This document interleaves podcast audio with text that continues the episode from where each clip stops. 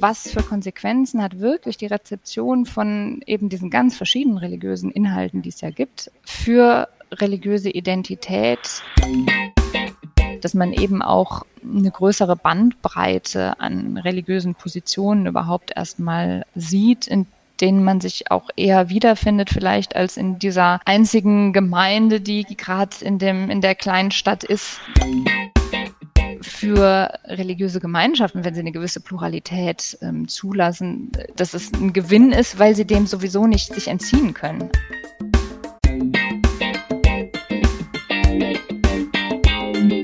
Hallo und herzlich willkommen zum Yeet Podcast, dein Podcast zum Thema Social Media für Glaube und Kirche oder auch Glaube und Kirche in Social Media. Heute zu Gast ist bei uns Anna Neumeier. Herzlich willkommen, Anna, und danke schön, dass du die Zeit Hallo, freut mich dabei zu sein. Anna ist Religionswissenschaftlerin und leitet das Kompetenzzentrum Digitale Religiöse Kommunikation am ZAP. Das ist das Zentrum für angewandte Pastoralforschung in Bochum. Habe ich alles, alles richtig gesagt? Ne? Genau so. okay, an der Ruhr-Uni Bochum und fragt sich in dieser Funktion unter anderem, durfte ich auf deiner Website lesen oder auf eurer, welche Konsequenzen hat die Nutzung digitaler Medien auf kirchliche Autorität, auf christliche Gemeinschaftsformen und auf religiöse Identität? Und äh, das ist natürlich für uns sehr spannend, weil bei uns geht es ja immer um Social Media und um Medien allgemein auch und um Glaubenskommunikation. Deswegen, wir fangen mal von im Kleinen jetzt an mit dem letzten, mit der religiösen Identität. Welche Konsequenzen haben denn digitale Medien auf deine eigene religiöse Identität? Oh, die Gretchenfrage für Religionswissenschaftler direkt am Anfang. Ne? Also das, ja, Ist das so? Das, Wie hältst du es mit der genau. Religion? Oder, oder auch ein bisschen die Tabufrage tatsächlich. Also ich bin ja Religionswissenschaftlerin und keine Theologin und äh, deswegen ist es gar nicht so selbstverständlich, dass man da eine religiöse Identität hat. Ähm, und schon noch viel weniger, dass man darüber redet. Ich bin selbst evangelisch. Ich ähm, nutze aber tatsächlich ähm, die religiösen, äh, die sozialen Medien nicht besonders viel für meine, meine religiöse Identität. Ich weiß aber zum Glück aus der Forschung, dass es viele andere Leute tun dass es deswegen ein wichtiges Feld ist. Dann kommen wir doch mal von dieser unangenehmen persönlichen Frage zu der allgemeinen. Was du als Forscherin beobachtest, was, wie verändert das denn die religiöse Identität von Menschen, also die sozialen hm. Medien? Also tatsächlich, genau, finde ich erstmal ist das eine Frage, die häufig noch gar nicht so im Blick ist. Ne? Also dass man häufiger erstmal tatsächlich guckt, was passiert da überhaupt ähm, an Angeboten, dass man sich das, das Feld im Internet selbst anschaut dass man auch darauf schaut, natürlich, was für Angebote können wir als Kirche zum Beispiel machen. Ähm, das ist jetzt in dem Kontext, in dem ich gerade arbeite, am Zentrum für angewandte Pastoralforschung ja auch häufig die Perspektive. Man schaut aber eben tatsächlich, finde ich, noch sehr wenig darauf, was hat das eigentlich, wie wird das rezipiert? Ne? Weil es auch natürlich eine methodisch eine echt schwierige Frage ist, weil man dazu sozusagen hinter das Internet gehen muss. Also man muss Leute mit Leuten reden, Leute befragen, Daten erheben und so weiter.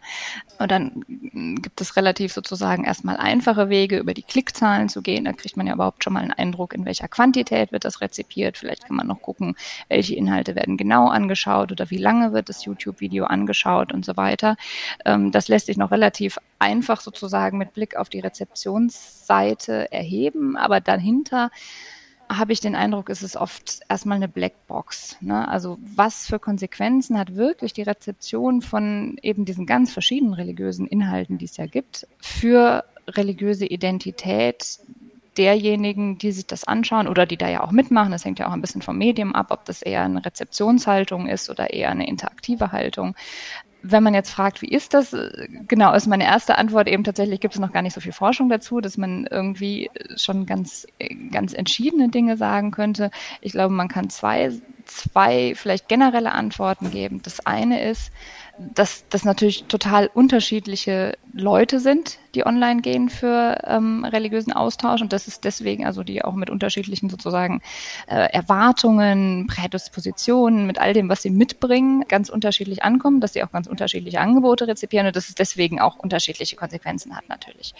Und das Zweite ist, dass es vielleicht sich in ganz vieler Hinsicht gar nicht so sehr unterscheidet von den Dingen, die man auch offline beobachtet. Also in, einer, in meiner eigentlich ersten größeren Studie zu dem Thema, die schon sehr lange her ist, aber ich glaube, ein paar Sachen gelten immer noch. Ähm, da habe ich mir religiöse Foren angeguckt in meiner Doktorarbeit. Also merkt man ein bisschen das Pleistozän, so des Internets. Damals hat man, waren das die sozialen Medien. Boah, 10 bis 15 Jahren.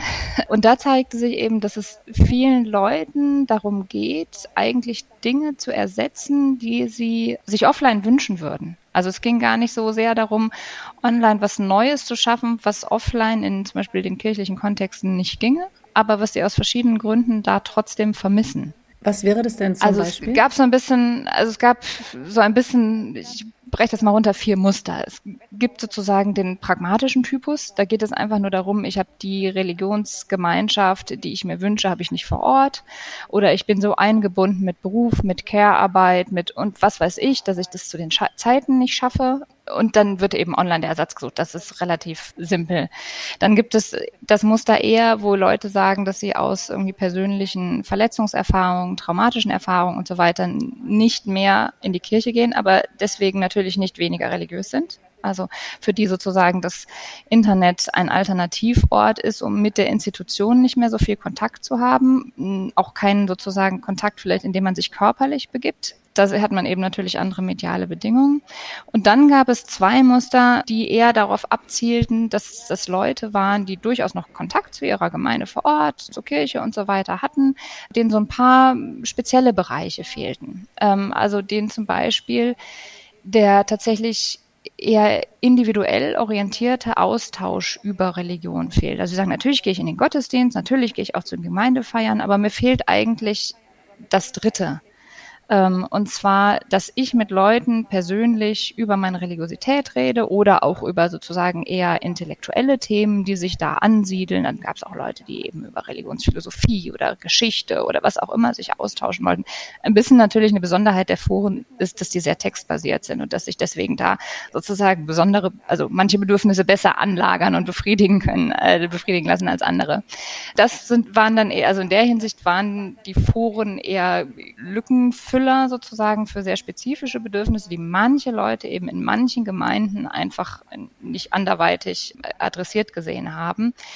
Das lässt sich, glaube ich, aber alles so ein bisschen zusammenfassen, diese, ähm, diese verschiedenen Muster, ähm, darin, dass es den Leuten darum ging, eigentlich eine vorhandene Religiosität irgendwie zu, zu stabilisieren oder zu stärken. Also weniger darum ging, irgendwie viel Neues zu entdecken, auch nicht häufig darum ging, irgendwie sich besonders auszuprobieren oder so, wie man das jetzt in einer, weiß ich nicht, in einer äh, postsäkularen, pluralistischen, religiösen Moderne stark erwarten würde. Diese Leute wären womöglich auch woanders unterwegs als in den christlichen Foren. Aber bei denen, die, die ich da angetroffen habe, ging es eben eher darum, eigentlich Religiosität aufrechtzuerhalten, christliche Religiosität, kirchlich geprägte Religiosität aufrechtzuerhalten. Also es geht ja wahrscheinlich wie volkswirtschaftliche, würde man sagen, Angebot und Nachfrage. Ne? Da gibt es eine Nachfrage, was nicht befriedigt worden konnte, werden konnte und im Internet konnte das dann auf einmal befriedigt werden. Genau, also ich glaube, der Mechanismus ist genau so, ne? was, was man offline sozusagen nicht vorgefunden hat, hat man online vorgefunden und deswegen war man sehr glücklich da, weil man in dieser Hinsicht sozusagen seine religiöse Identität stärken und ähm, und vielleicht auch nochmal ausdifferenzieren, bestimmte Facetten adressieren konnte. Was es nicht so sehr war, würde ich sagen, ist diese Logik von, da hat sich jemand ganz gezielt hingesetzt und was programmiert. Also da ist viel, glaube ich, viel eher irgendwie entstanden. Also diese Forenlandschaft ist halt auch, also da hat mal jemand was aufgesetzt, dann gab es Abspaltungen und Forenneugründungen und so weiter. Ähm, es gab ein paar eher institutionell angedockte und organisierte Foren. Es gab aber auch ein paar Foren von Privatleuten. Ähm, und das war häufig so ein bisschen eher ein Meandern, nicht so ein ganz gezieltes, ähm, nicht immer ein ganz gezielter Aufbau. Und in gleicher Weise hat das, glaube ich, auch so funktioniert, ähm, auch die Leute sich natürlich das Forum gesucht haben, wo ein bisschen das Milieu und der Austauschstil und die Themen vertreten waren, wo sie sich selber auch abgeholt gefühlt haben. Also diese, ne, zu der Zeit gab es im christlichen Bereich natürlich den verschiedenen, also eher katholisch orientierte, eher evangelisch, zum Teil eher evangelisch-freikirchlich orientierte Foren. Das war natürlich so ein, erst ein bisschen eine Binnenunterscheidung. Man sah aber auch nochmal, ähm, waren es eher also eine Binnenunterscheidung darin, welche Themen adressiert wurden und welches, welche sozusagen Kommunikationsstile ähm, äh, da gepflegt worden. Und das hat sich, hatte ich den Eindruck, das hat sich in den Jahren gerade alles so ein bisschen zurechtgerüttelt, ne? Ähm, dass da jeder Topf auch also seinen Deckel sich suchen konnte. Ja, das ist natürlich heute ist ist das nicht mehr ähm, ist das nicht mehr so stark der Place to Go. Heute gibt es natürlich andere ähm, viel größere und aufmerksamkeitsstarkere Orte in den sozialen Medien. Ähm, es gibt die Top-Down-Medien. Das sind so Radio, Fernsehen, ne, was haben wir noch? Zeitung. Das sind so die alten Gatekeeper, die, die sagen dir dann, wie es so läuft. Und dann gibt es die Bottom-Up-Medien. Das wären jetzt die, wahrscheinlich auch die Foren so ein bisschen und die sozialen Medien. Was ähm, hast du rausgefunden? Was haben diese unterschiedlichen Medienarten für Einflüsse auf religiöse Identität? Ja, also genau, natürlich das, also das stimmt genau. Top-down und Bottom-up, das sind so diese zwei großen Unterscheidungen, die eigentlich noch so aus der Idee der Massenmedien kommen. Genau das. Massenmedien sind ganz klar Top-down orientiert. Da kann man sich was anhören, man kann aber nicht interagieren. Und das heißt, was man höchstens machen kann, ist die Inhalte mitnehmen, quasi für sich und selber nochmal darüber reflektieren und oder vielleicht im privaten Umkreis mit Leuten darüber sprechen und so weiter. Und dann gibt es die Bottom-up-Medien. Ich soziale Medien und so weiter, in denen man stärker äh, selbst aktiv sein kann. Ich würde sozusagen vom Standpunkt heute nochmal ein bisschen, glaube ich, binnen differenzieren, auch innerhalb der sozialen Medien. Also, dass man auch da sagt, natürlich, also natürlich unterscheidet sich das alles hinsichtlich des Gatekeepings, wie du auch gerade gesagt hast, fundamental von den Massenmedien, die ja ganz anders organisationell und so weiter aufgestellt sind. Aber ich glaube, es lohnt sich auch innerhalb der sozialen Medien nochmal zu gucken, was sind eigentlich sozusagen die verschiedenen Medienlogiken dieser Plattform oder dieser Apps und so weiter, ähm, weil die natürlich vorstrukturieren, welche Art von religiöser Kommunikation da möglich ist und also das, ne, das sehe ich sozusagen in meiner Genese von dem Forenblick, wo eben es häufig eher selbstbestimmte Räume gab und wenn es jemandem nicht mehr gepasst hat, dann hat er ein eigenes Forum aufgemacht und geguckt, wie viele Leute er damit anzieht. Und wenn ich sozusagen jetzt auf so ähm, Plattformen schaue wie Instagram oder YouTube, äh, dann ist es ja was, was deutlich stärker so ein so ein Influencer-Modus befördert, ne, aus verschiedenen Gründen, äh, über die Algorithmen, über das Geschäftsmodell der Plattform und so weiter. Und das schlägt sich ja dann in den sozusagen technischen Rahmenbedingungen, wie diese Plattformen auch gebaut sind, schlägt sich das ja nieder. Und in der Hinsicht ist das vielleicht, das stelle ich einfach mal so in den Raum, irgendwie so ein bisschen ein Hybrid zwischen einem Top-Down und einem Bottom-Up-Medium, weil natürlich kann sich da jeder einen Account machen und jeder kann senden, aber gleichzeitig gibt es Logiken dafür, die dafür sorgen, dass gewissermaßen so ein Top-Down von bestimmten eher zentralen Figuren an ihre Followerschaft auch wieder ein bisschen befördert werden das ändert natürlich ein bisschen, wie stark man sich selbst ähm, tatsächlich auch einbringen kann. Wo man, wo die NutzerInnen, welche Rollen sie zwischen RezipientInnen und wirklich Teilnehmenden auch auf Augenhöhe ähm, einnehmen können. Und ja, vielleicht in der Konsequenz ändert das ein bisschen den Ort, wo sie quasi für sich in Bezug auf ihre religiöse Identität, ne, weil das war ja die Frage, ähm, diese Inhalte verhandeln können. Also können sie die im Austausch mit anderen verhandeln oder sind sie letztlich RezipientInnen, die das dann mitnehmen und letztlich aber auch im Kämmerlein irgendwie für sich nochmal durchdenken, anwenden oder sonst was machen können? Das kommt dann wahrscheinlich wieder auf das Bedürfnis an, was jemand hat, der da hingeht. Ne? Wenn jemand selbst verhandeln möchte, dann wird er sich möglicherweise auch einbringen mit Beiträgen. Mhm dort. Das kann ja tatsächlich jeder. Und dann wird da vielleicht auch jemand finden und wenn es nur zwei, drei sind, die mit ihm darüber oder ihr darüber sprechen. Genau, genau. Oder? Das ist wahrscheinlich auch ein bisschen eine Typfrage, ne? Weil eben, wie ich gerade sagte, natürlich kann jeder ein, auf Instagram, das sieht man ja auch an vielen tollen Beispielen, einen äh, Account eröffnen und ähm, da finden sich auch Gleichgesinnte und viele sind ja, ne, das war jetzt gar nicht irgendwie so defizitär gemeint, viele sind ja auch einfach dankbar, wenn da auf einmal Stimmen sichtbar werden, die sie vielleicht in ihrem Offline-Umfeld nicht finden. Das ist, gibt ja tolle Beispiele, wie eben quasi üblicherweise in Religionsgemeinschaften eher marginalisierte Stimmen, queere Stimmen und so weiter.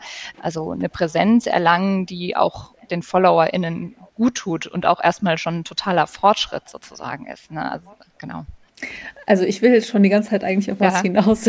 Du guckst manchmal schon so. Ich lese dir das jetzt einfach mal vor. Das ist eigentlich auch der Grund sogar, warum ich dich eingeladen habe, weil mich das so, das hat so Widerspruch in mir ausgelöst, was du geschrieben hast in einem Artikel für die Evangelische Zentralstelle für Weltumschauungsfragen. Das ist noch gar nicht so lange her, mhm. ne? Du erinnerst dich noch an diesen Artikel ja. wahrscheinlich. Und zwar, Moment, ich muss kurz das Zitat raussuchen. Ah, hier. Da hast du geschrieben, Religion muss sich zunehmend den Eigenlogiken der Medien unterordnen, und zwar in Bezug auf ihre Inhalte, ihre Symbolwelten und Narrative, ihre Stile und Ästhetiken. Religion wird mediatisiert und im Zuge dessen wird ihr die Macht über ihre eigenen Inhalte und Formen entzogen. Und jetzt äh, zu meiner Frage dazu, weil Religion bedarf ja immer eines Mediums. Also am Anfang ist es vielleicht jemand, der einfach nur spricht und sich vor die anderen hinstellt. Und dann später war es eben sowas wie eine Bibel, die zusammengeschrieben worden ist, wo es auch wieder Leute gab, die entschieden haben, was dann da drin stand, andere, die das angenommen haben. Dann haben sich Gemeinden gebildet. Da gab es wieder sowas wie Gemeindevorsteher, die auch wie ein Medium sind. Also Religion bedarf immer eines Mediums. Deswegen habe ich so gedacht, das ist so irgendwie wie so eine Systemschelte an den sozialen Medien. Aber vielleicht hast du es auch gar nicht so ja. gemeint. Es ich kommt tatsächlich ein bisschen aus einer anderen Richtung. Also ich, ich würde dir in all den Punkten total zustimmen, die du gesagt hast. Ne? Also Religion ist immer ein mediales Ereignis, war es immer. Ne? Schon allein, wenn man die Idee von Transzendenz irgendwie vermitteln will, braucht man irgendwie ein, ein Transfermedium, um das, ne, man kann es nicht anfassen, man sieht es nicht sofort vor sich. Religiöse Verbreitung lebte schon immer über, über Medien, das ist gar keine Frage. Das, was, was du gerade vorgelesen hast ähm, und was äh, tatsächlich auch ein bisschen nach Systemschelte klingt, ist eigentlich eine ähm, These so aus der Religions- und Medienforschung, die gar nicht so sehr auf soziale Medien fokussiert, sondern weiter darüber hinausreicht und so ein bisschen adressiert, was so in den größeren Zügen der Religions- und Mediengeschichte passiert ist. Und äh, ich bin gespannt, ob ihr jemanden findet in einem anderen Podcast, der dafür äh, ein, ein größerer Experte eine größere Expertin ist und das nochmal ähm, diffiziler betrachtet.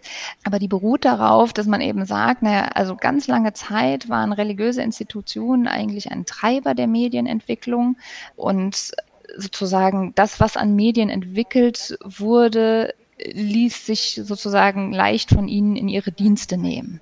Und dass dieses Verhältnis sich eben mit dem Aufkommen von Massenmedien fundamental geändert hat. Also dass sich eigenständige Mediensysteme herausgebildet haben, die eben eigene Wirtschaftslogiken sozusagen unterliegen und deswegen auch eine größere, also sie emanzipieren sich und er erreichen auch eine größere Macht und schreiben sozusagen ihre eigenen Geschichten, die sie ihre, ihren eigenen Zielen gemäß ausrichten.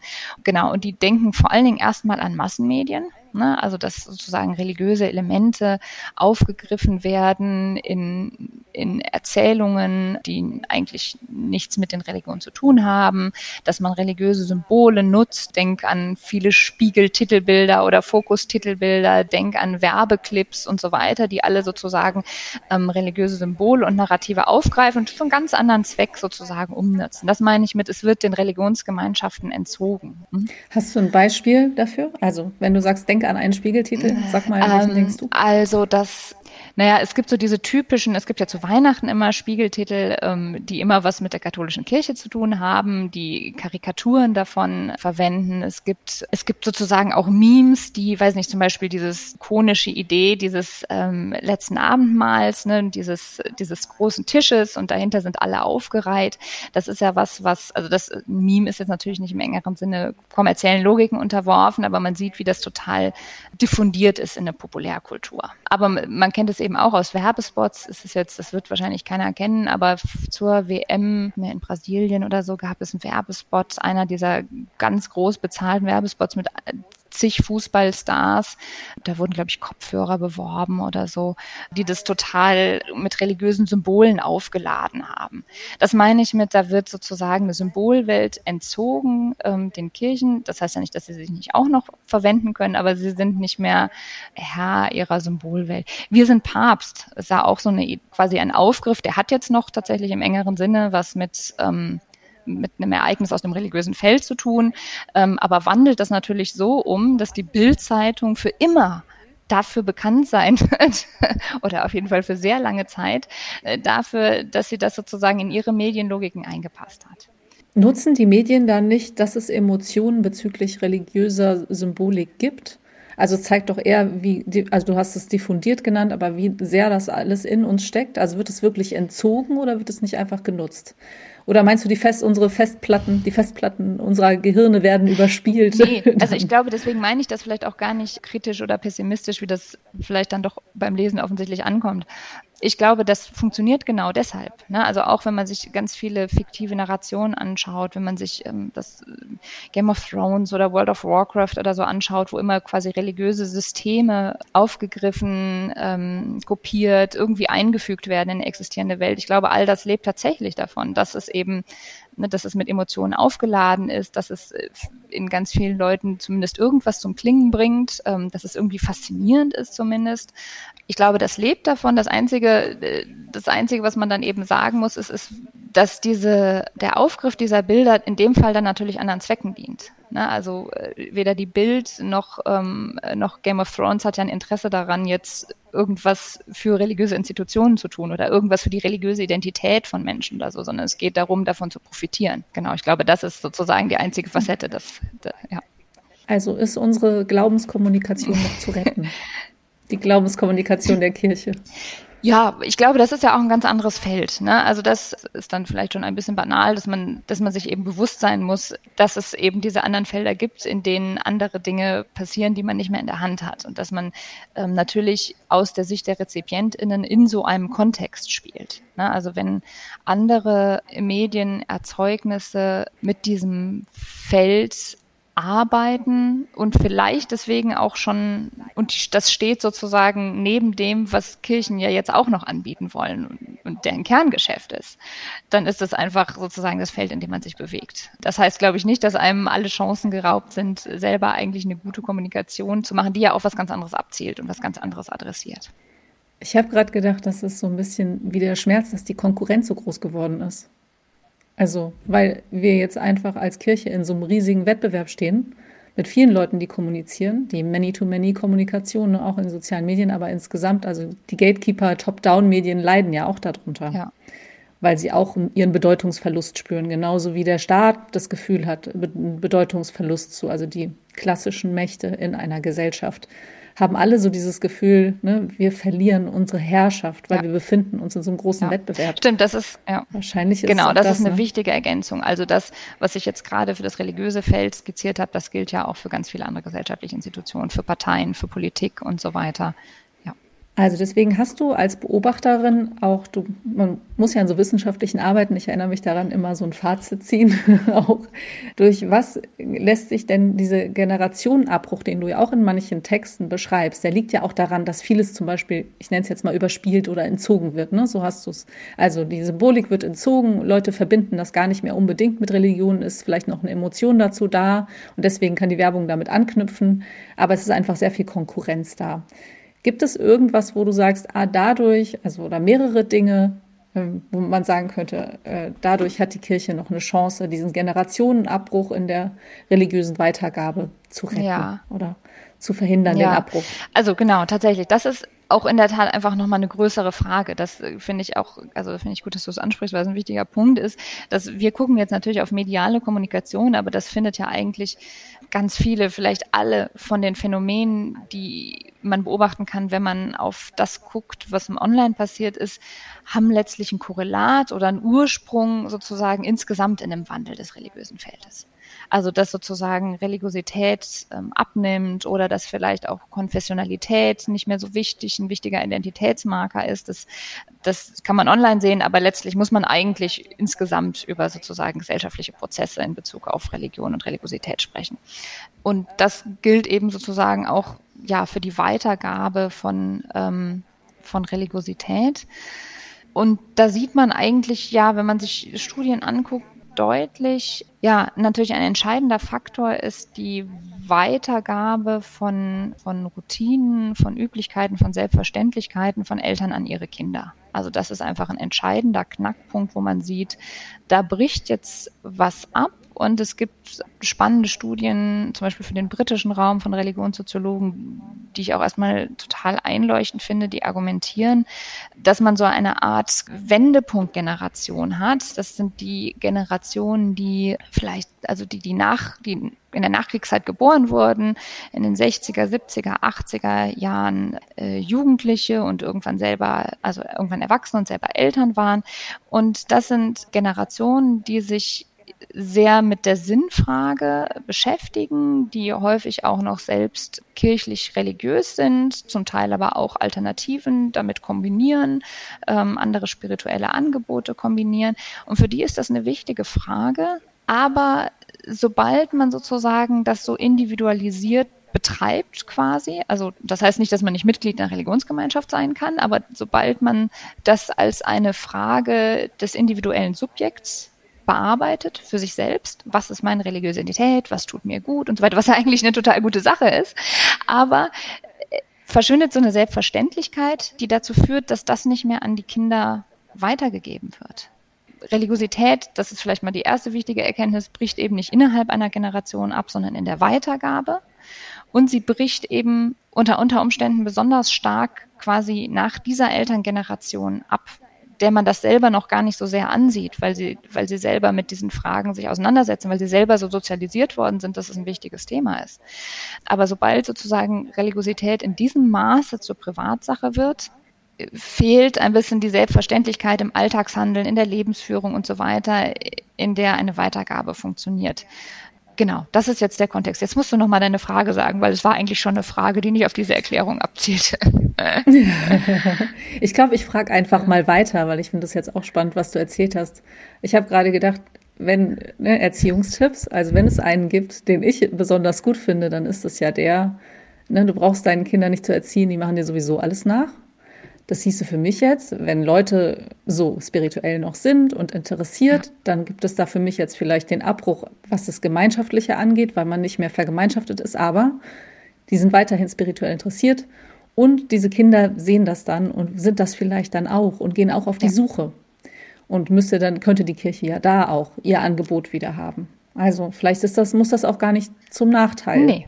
Genau, es ist nur natürlich so. eine ungewohnte Situation vielleicht für die religiösen Institutionen. Aber das stimmt, genauso. Also äh, diese, diese Art, eben die Sinnfragen zu wälzen, zu fragen, wo stehe ich, ähm, vielleicht sozusagen die Welt aus einer Perspektive zu betrachten, die nicht nur rein immanent funktioniert, das ist, glaube ich, eine Haltung, die kann man die wird dann vielleicht auch weitergegeben, aber diese, dass dieses Anliegen dann in der nächsten Generation selbstverständlich an, an religiöse Organisationen sozusagen angetragen wird, das, das bricht dann ab. Ne? Und das ist eben, das ist eine Freisetzung, die total viele, also total, in total vielen Punkten gut ist fraglos.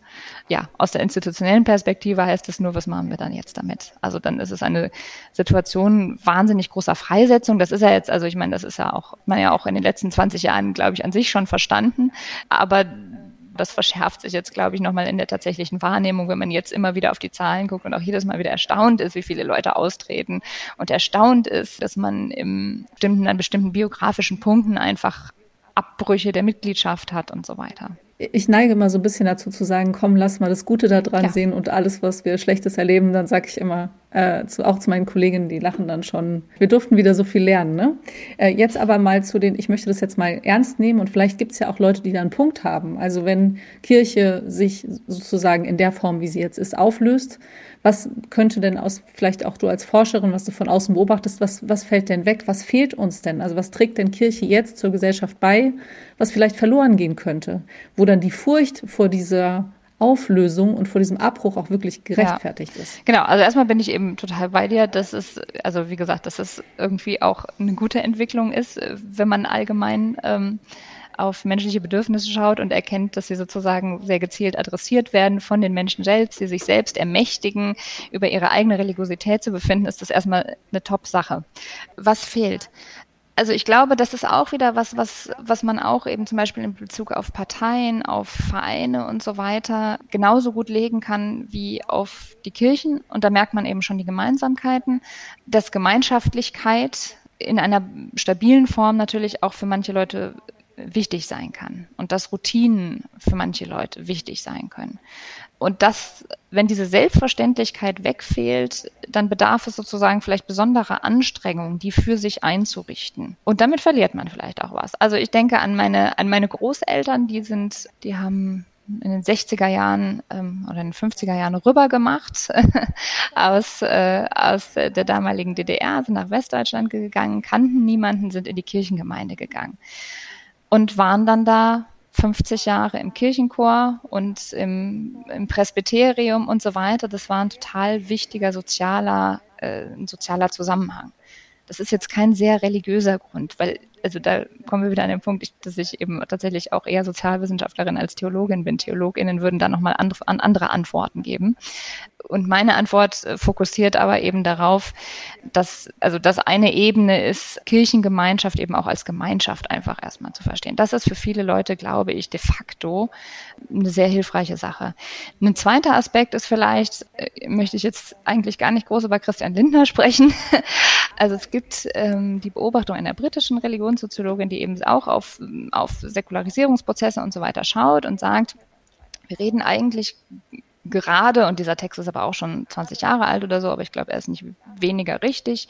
Wir reden von so einer Art Stellvertreterreligiosität. Also Gesellschaft beruht darauf, dass wenige quasi Kirche als Institution und als Organisation aufrechterhalten und partizipieren, diese vielen partizipieren aber an unterschiedlichen Punkten daran. Jetzt denkt man eben erstmal vielleicht an, ähm, an die Lebensübergänge, die rituell gestaltet werden, Hochzeiten, Taufen, Beerdigungen und so weiter, dass man auch in größeren gesellschaftlichen Diskursen vielleicht froh ist, Kirche äh, oder ich rede mal über Kirche, das betrifft andere religiöse ähm, Traditionen genauso, als wichtige gesellschaftliche Stimme zu haben nicht, um Gottes Willen nicht als die einzige, manchmal vielleicht auch ein bisschen weniger gut, wäre einem auch ein bisschen weniger gut, aber als einen gesellschaftlichen Player zu haben, der ja, der einfach bestimmte Fragen auch adressieren kann, bestimmte Perspektiven einbringen kann, ähm, der manchmal auch sowas zum Beispiel wie eine gesellschaftliche Trauer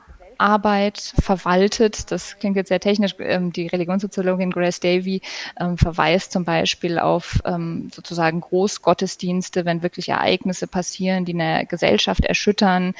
sie nennt da als Britin natürlich den Tod von Lady Di. Ich erinnere mich zum Beispiel, als das Flugzeug abgestürzt ist vor einigen Jahren mit der Schulklasse drin das sind so Punkte, wo es hilfreich ist, wenn man irgendwie eine Art kollektiven agreeable ähm, Umgang ähm, mit solchen Ereignissen findet.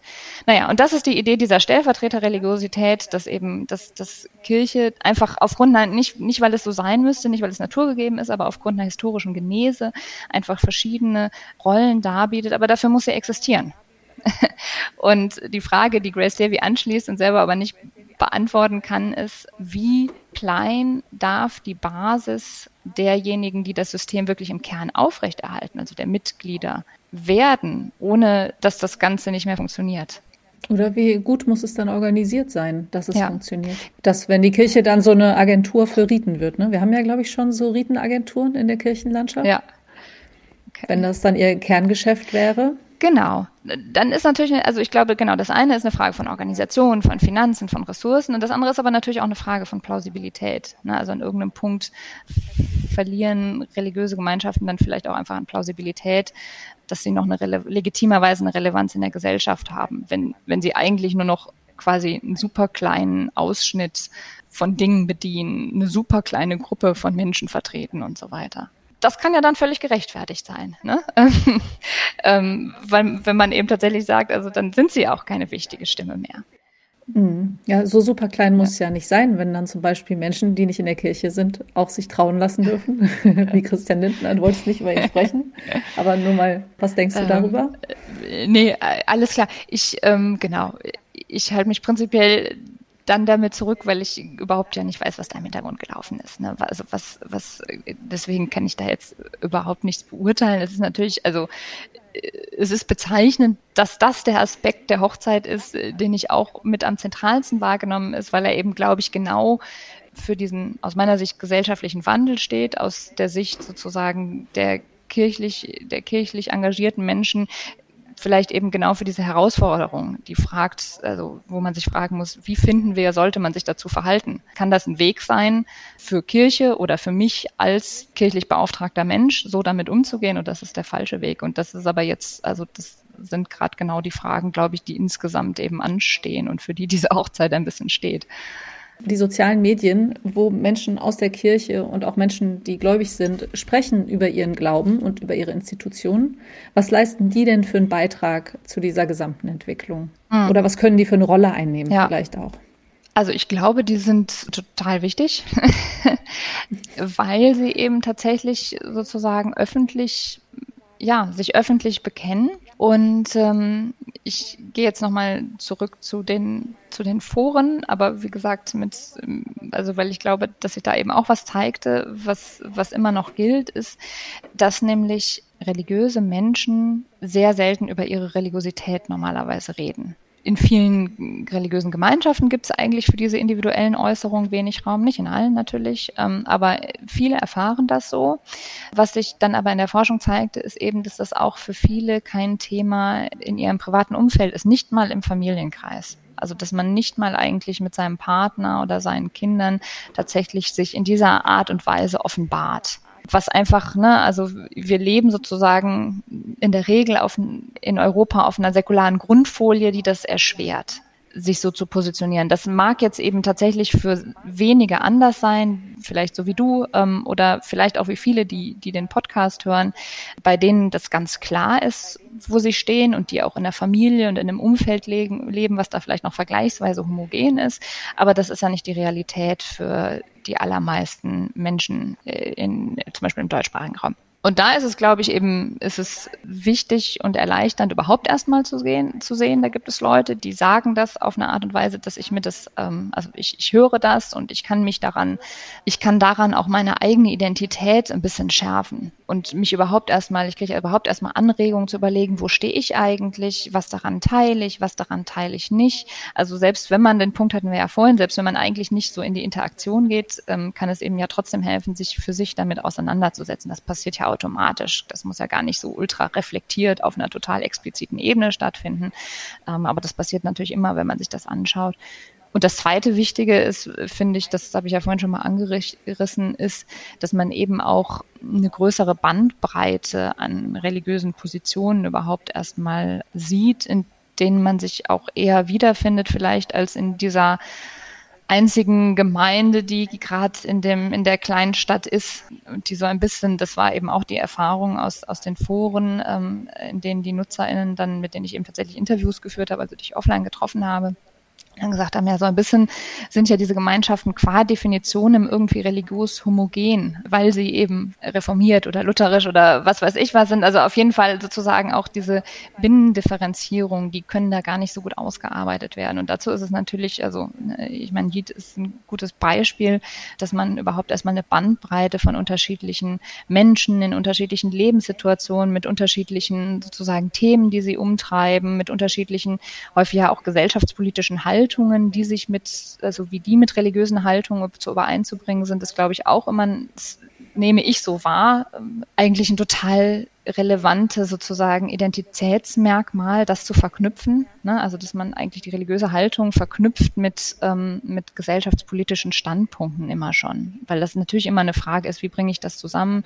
Äh, wie stehe ich zu Nachhaltigkeit? Wie stehe ich zu ähm, sexueller Orientierung? Wie stehe ich zu und so weiter? Und das auch Themen sind, auf die man vielleicht woanders ähm, gar nicht so viele Antworten kriegt oder gar nicht so viele Fragen gestellt kriegt, also die gar, gar nicht so sehr bearbeitet werden.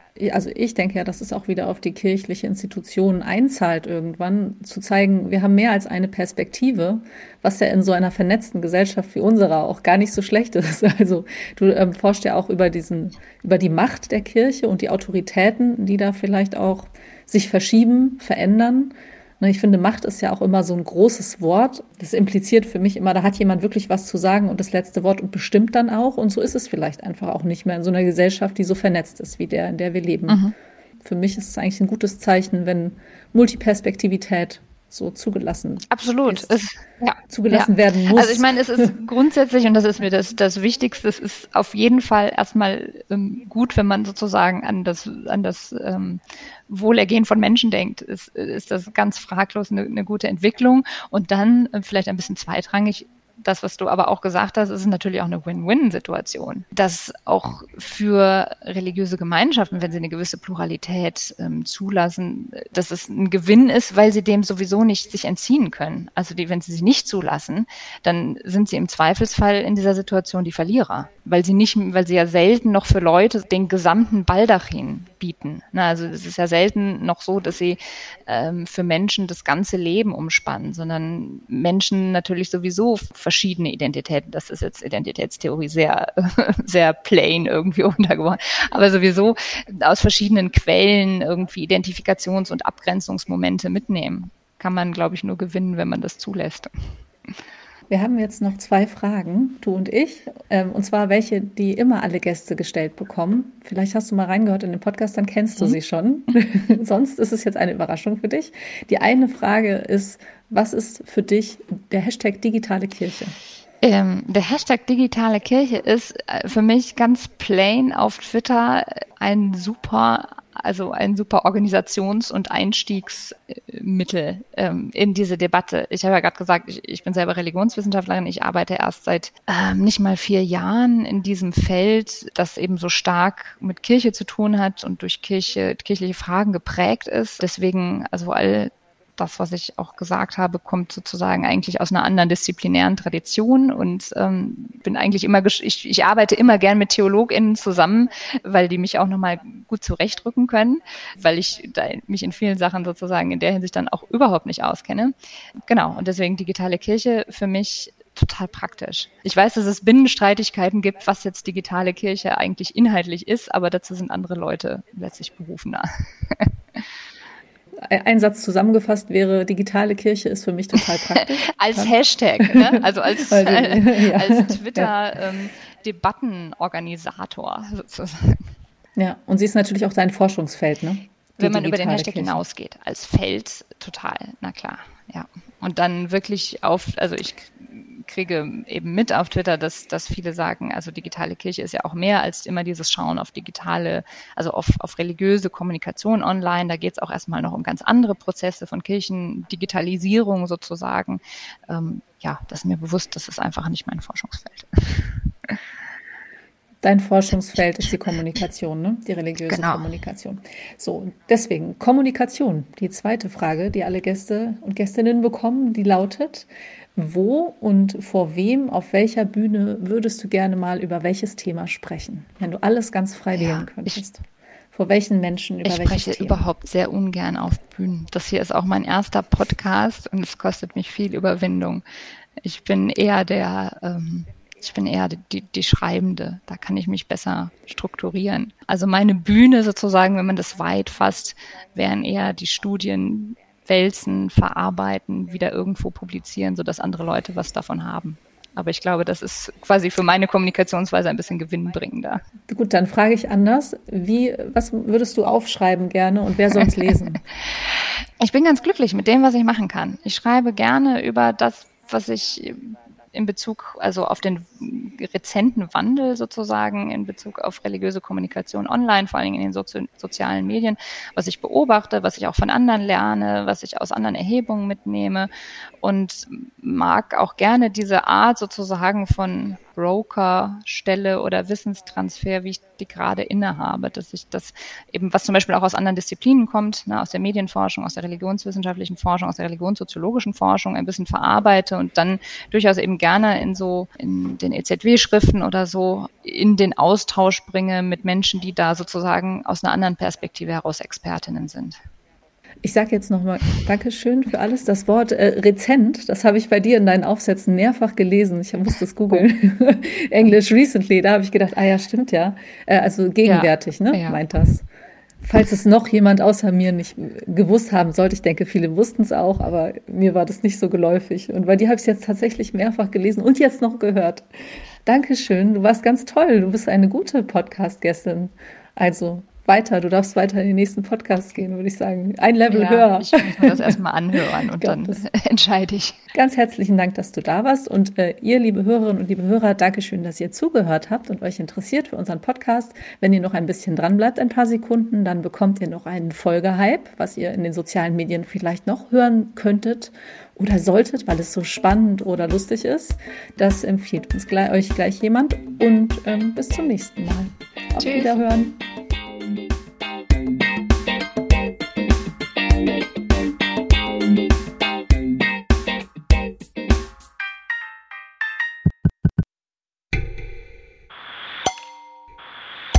Der Folgehype. Hype, Hype, Hype, Hype, Hype. Hallo, mein Name ist Elske, ich bin Diakonin und produziere den Podcast Flüsterfragen. Auf Instagram folge ich am liebsten Avalino Diversity. Das ist Britta und die macht gesellschaftskritische Comedy und sorgt für Vielfalt im Kinderzimmer. Mein Lieblingspodcast ist Jung und Naiv. Da werden Menschen aus Politik und Gesellschaft interviewt und es wird sehr kritisch nachgefragt.